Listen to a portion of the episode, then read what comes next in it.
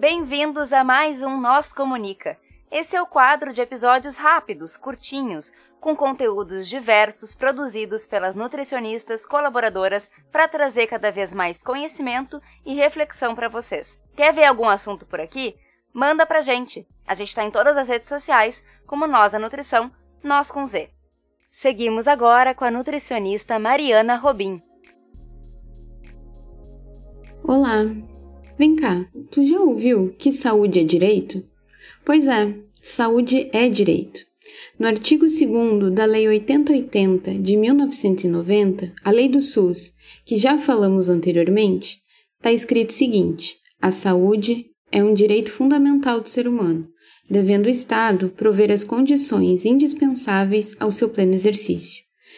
Também é dever do Estado garantir políticas públicas, econômicas e sociais que visem a redução de riscos de doença, outros agravos, condições de acesso universal e igualitário às ações e serviços de saúde. Sendo assim, vamos primeiro pensar o que significa saúde? De acordo com a Organização Mundial da Saúde, a OMS, saúde é um estado de completo bem-estar físico, mental e social e não apenas como ausência de doença. Pois muito bem, quero convidar vocês a irmos um pouco mais além nesse assunto. Quando falamos que saúde é mais do que ausência de doença, mas que são as questões que nos atravessam a vida de todas as formas, como, por exemplo, o acesso à cidade, a ter transporte público de qualidade, ter moradia, renda, acesso à água encanada e saneamento básico, acesso aos serviços de saúde, a vacinas, ter acesso aos espaços de cultura e lazer na cidade em que moramos, a segurança pública, as escolas, são todos exemplos e fatores que vão contribuir para o processo de saúde e doença de cada um.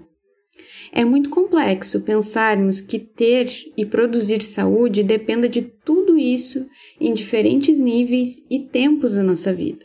Por exemplo, até podemos ter uma casa, né, a moradia, a água, o salário, mas não termos tempo de sentarmos para comer, de termos tempo de ter um lazer e ter o direito à cidade, a circular pela nossa cidade.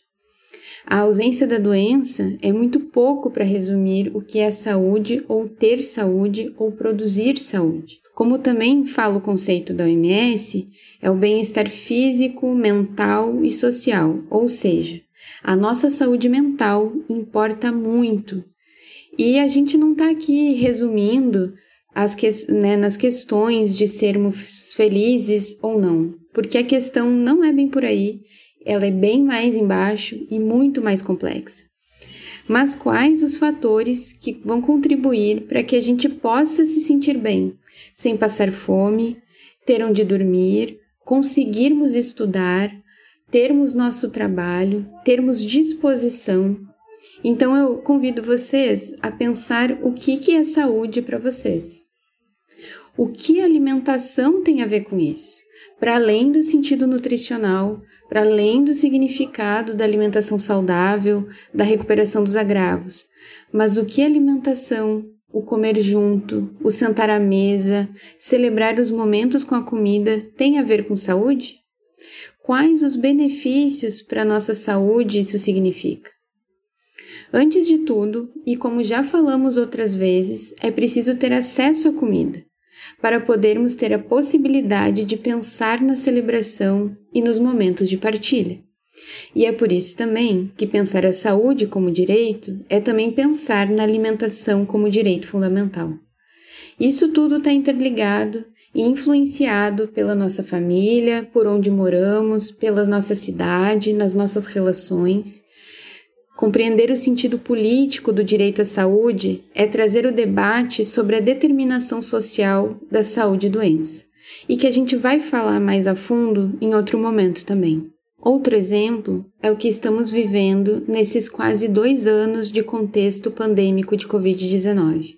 A pandemia escancarou as desigualdades sociais que já existiam, O desemprego tem aumentado, já chegou a 14%, o maior da série histórica desde 2012. O valor da cesta básica também subiu e, consequentemente, o valor nutritivo da nossa alimentação foi afetado. Sem contar a vacinação, que demorou para acontecer plenamente de forma igualitária.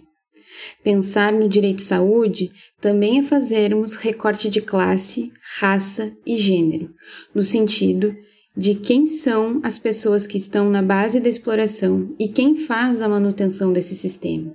São as mulheres que são colocadas nesse lugar, o da tripla jornada, o do cuidado, o do prover alimentação da casa e, consequentemente, colocadas como as responsáveis pela saúde da casa. São as mulheres negras, mães, avós, tias impostas nesse lugar, na base do sistema que as explora.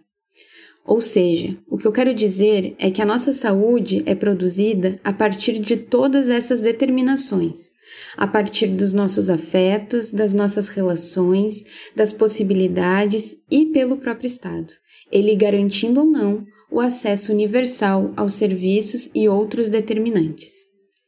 Eu chamo atenção sempre que é preciso ter o pensamento crítico e atento sobre o que significam as nossas escolhas é lutar para que todas e todos possam ter o direito à saúde garantidos pelo Estado, sempre no tensionamento do que é nosso direito. Entendendo né, a saúde de forma ampliada, defendendo que as crianças possam ser crianças, né, tendo um, um, uma infância respeitada, com saúde, com educação, podendo brincar, né? E sendo trabalhadora da saúde, sempre pensar né, qual o meu papel na construção e na contribuição para a saúde efetivamente. Então, é, é poder fazer esse pensamento crítico no nosso trabalho, no que a gente defende enquanto saúde, né? E como sempre, aquele aviso: defenda o SUS porque ele é nosso. Até a próxima. É isso aí, pessoal. Vocês ficaram com mais um Nós Comunica. Se vocês querem entrar em contato conosco, vocês nos encontram em todas as redes sociais por arroba nós da nutrição, nós com Z, ou vocês podem mandar um e-mail para contato arroba Vocês podem falar conosco ou falar com as Nutris colaboradoras que estão produzindo esse conteúdo sensacional. Entre em contato conosco. Vamos lá. Abraço. Tchau, tchau.